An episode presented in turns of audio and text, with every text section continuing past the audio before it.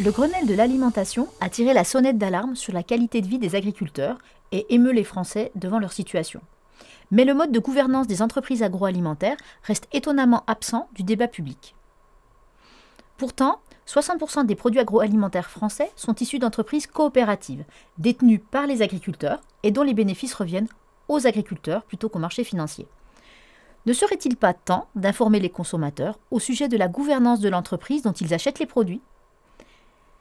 L'Alliance coopérative internationale a développé un kit de communication incitant ses membres à indiquer leur mode de gouvernance à leurs clients sur leur packaging et support de communication.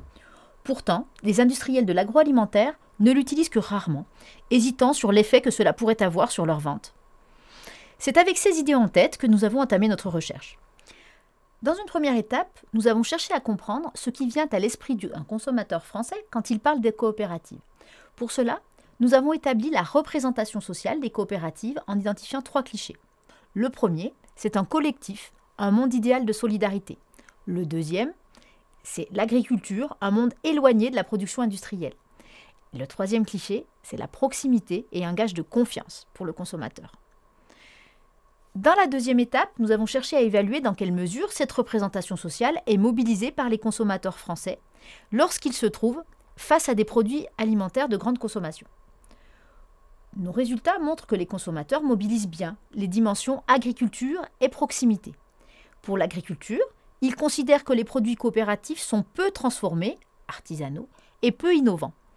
Par exemple, un comté AOP sera classé facilement dans la catégorie des produits issus de coopératives, alors que les ailes de poulet douce France en sachet micro-ondables n'y seront pratiquement jamais associées. Par ailleurs, l'origine locale est associée aux produits coopératifs.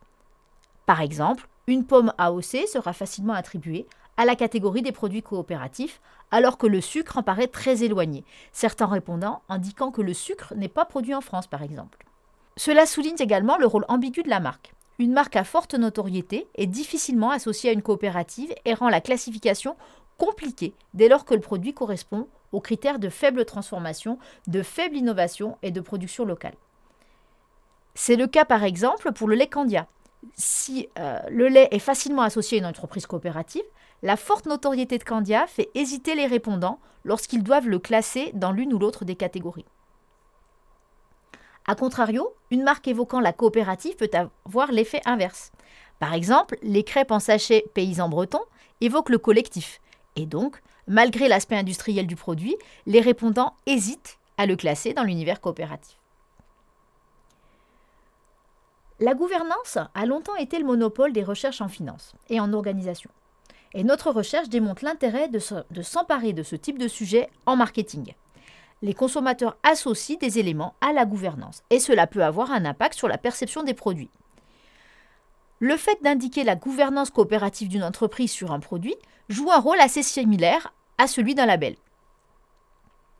Mentionner le statut coopératif d'une entreprise n'est pas automatiquement bénéfique pour les produits agroalimentaires, dès lors que les offres ne correspondent pas aux clichés que les consommateurs français ont en tête.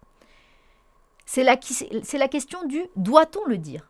Ainsi, le sucre béguincé, qui propose des produits sous emballage innovants distribués en grandes et moyennes surfaces, ou encore euh, les gâteaux brossards, semblent trop éloignés de l'univers coopératif pour pouvoir bénéficier de la mention de la gouvernance de leur entreprise la confusion dans l'esprit des consommateurs serait trop importante. En retour, de telles stratégies pourraient également nuire à l'image des coopératives. Une autre question est celle du qui doit le dire. En effet, le producteur peut lui-même apposer une mention sur son packaging, mais cela peut également être une entreprise du distributeur, comme c'est le cas par exemple pour l'enseigne Grand Frais, qui indique parfois en rayon, en rayon ce produit est issu d'une coopérative italienne de pâtes la gouvernance de l'entreprise viendrait alors aider la coopérative dans sa négociation avec les distributeurs. Cette mention peut être également portée par un intermédiaire de la filière, comme le fait la marque Éthicable lorsqu'elle indique ce que je mange, ce que je défends. Enfin, se pose la question du comment le dire. La perception des coopératives est assez éloignée de la réalité, et c'est une opportunité pour les professionnels qui peuvent mettre en avant les aspects qui servent leur image. Par exemple, les notions de proximité ou de collectif sont à renforcer dans les communications mentionnant le statut coopératif des entreprises. C'est le cas lorsque Candia, marque appartenant à la coopérative sodiale, décide de mettre en avant un produit de la coopérative sodiale sur son pack, associé à la mention Le lait de ma région, qui vient même supplanter la marque Candia reléguée au second plan dans une politique de caractère bien plus petite. Cette stratégie est tout à fait en cohérence avec nos résultats.